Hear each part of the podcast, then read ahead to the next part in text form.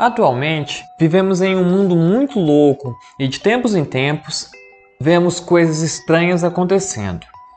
Apesar disso, levantamos a cabeça e continuamos a nossa extraordinária jornada. Muitas vezes somos surpreendidos por objetos de consumo fantásticos, outras vezes por oportunidades únicas de vivenciar experiências mágicas. E até mesmo ficamos seduzidos em sentir novos sentimentos proporcionados pela novidade deste mundo hipermoderno. Olá, eu sou Rogério Almeida e estarei fazendo um podcast sobre o livro Os Tempos Hipermodernos, de Gilles Lipovetsky e Sebastian Charles, publicado no Brasil em 2011 pela editora Bacarrola e traduzido por Mário Vilela. Então, gente, é preciso ter muita calma para digerir tudo o que acontece neste livro. Peraí, eu tô pensando aqui, um tanto de coisa que esse tal de Lipovetsky fala, uns trem de individualismo paradoxal que fica dando volta, mas é bem isso mesmo, né?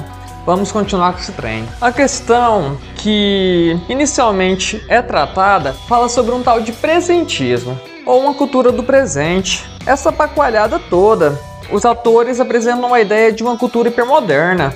Daí tem um avanço muito grande entre modernidade e hipermodernidade. Mais de um século e meio.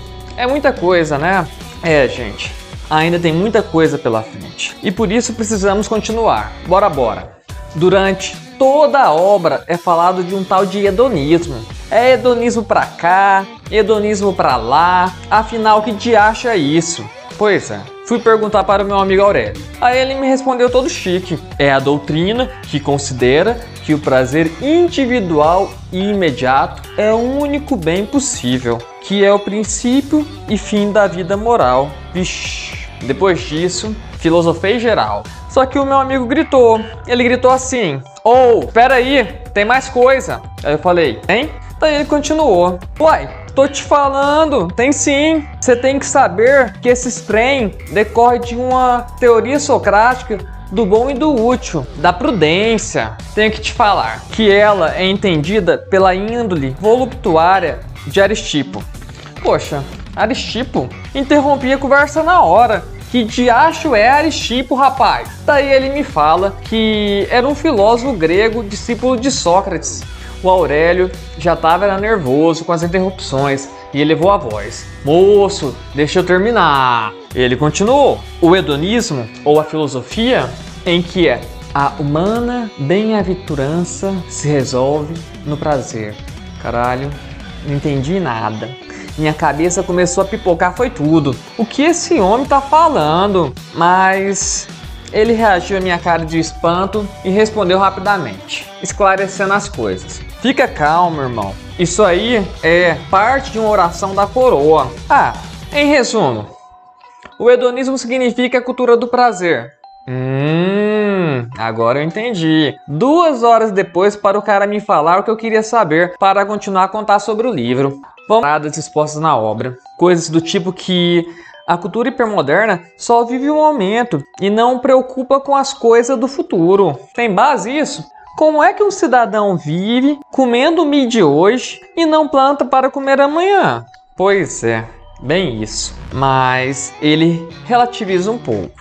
Não é que o Zé não se preocupa com o futuro, só não é prioridade dele. Você me entende? Essa visão crítica continua ao longo do texto. No tal do hipermodernismo, os indivíduos não é muito compromissado não o povo não se apega a nada, volátil que só.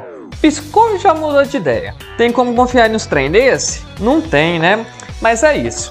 Aí ele segue contando mais sobre essa cultura do hiper. Tudo é hiper. Hiperconsumo, hipermoda, hiperfilosofia, hiperreligião. Só faltou o tal de hiperman, né não? É, mas esse não existe na obra não. É uma contribuição minha. Moço, esse povo aí só quer prazer, só diversão, né? Não é que nós estamos falando do tal hedonismo de novo? É isso mesmo. O hipermodernismo nada mais é do que o momento da busca do prazer. Nossa, tá vendo, rapaz? tô entendendo as coisas. Pois é, a busca do prazer de comprar as coisas, em procurar uma bacana e bem flexível. Bacana e flexível o que, rapaz? Religião, esqueci de falar. É, aquela, tipo o termo inglês, lá, o tal do cu, também tem que estar tá na moda, né? Tem algo mais prazeroso que isso? Sou modelão, top, bruto? Uai.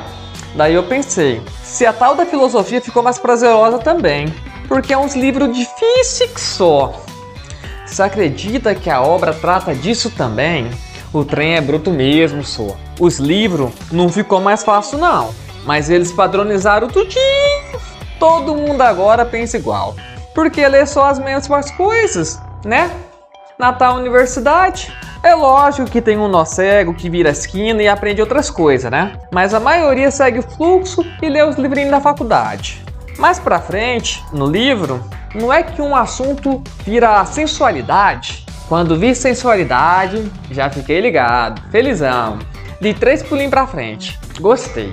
Mas não era nada do que eu pensava, não. Mas era bom também falava que os homens e as mulheres nunca se cuidavam tanto e compravam as comidas saudáveis e blá blá blá. Não sei para que isso tudo. No final, eles falaram que todo mundo fica obeso e drogado, se entupindo de remédio para tudo. Toma droga para acordar, para dormir, para trabalhar. Será que toma droga para aquilo também? Sei não, hein? Bom, eu não sou filósofo e nem tenho dinheiro dos autores, mas não me parece uma coisa muito legal viver como eles falam, não, hein? Você tem que viver para agradar os outros. O povo do livro busca aceitação da sociedade a qualquer custo. Que vida sofrida é essa, sua? Não consigo sequer aceito pela minha namorada? E olha que eu já pedi ela em casamento duas vezes, hein? Tá ouvindo, né, Ana? Se eu fosse esses homens retratado aí no livrinho, eu iria morrer de chorar, porque as pessoas do tempo hipermoderno ficaram tudo mais sensíveis. Não tem resistência de nada. Parece menino mimado quando nega pamonha. Desiste mais do que começa. Um trem de doido. Bem que me falaram que esse trem de modernidade era bem esquisito. De boa então, sem ressentimentos. Ainda te amo, tá, Ana? Mas já tá tarde, né? E por isso eu vou seguir pro fim da prosa. Preciso contar uma fofoca. Esses autores são pessimistas demais fazem tantas reflexões e não apresentam nenhuma solução. Eu quase infarto com isso. O que esses homens querem então? Eu tenho uma teoria, mas não pode contar para ninguém, hein? Eles são do tipo de gente que fica só zoiando a gente, para depois escrever os livrinhos deles e ganhar dinheiro às nossas custas. Dois homizão filósofo desse, hein? É só alegria para a família, né? Bom, essa crítica na verdade, retratada de forma humorística, é, que trata sobre os tempos hipermodernos, é, foi construída com base no livro Os Tempos Hipermodernos, o interesse de levar de forma extrovertida, engraçada, a ideia do livro. Então, é com imensa alegria que apresento este trabalho, tratando de forma descontraída a compilação de ideias do livro Os Tempos Hipermodernos, dos brilhantes autores Gilles Lipovetsky e Sebastian Charles, filósofos críticos que nos fazem refletir sobre as nossas condutas na suposta hipermodernidade. Triste é ter que concordar com os autores, com pequenas ressalvas, embora isso me parece um reflexo da imagem da sociedade moderna, ou seja, a imagem da sociedade hipermoderna. Obrigado pela audiência e até logo.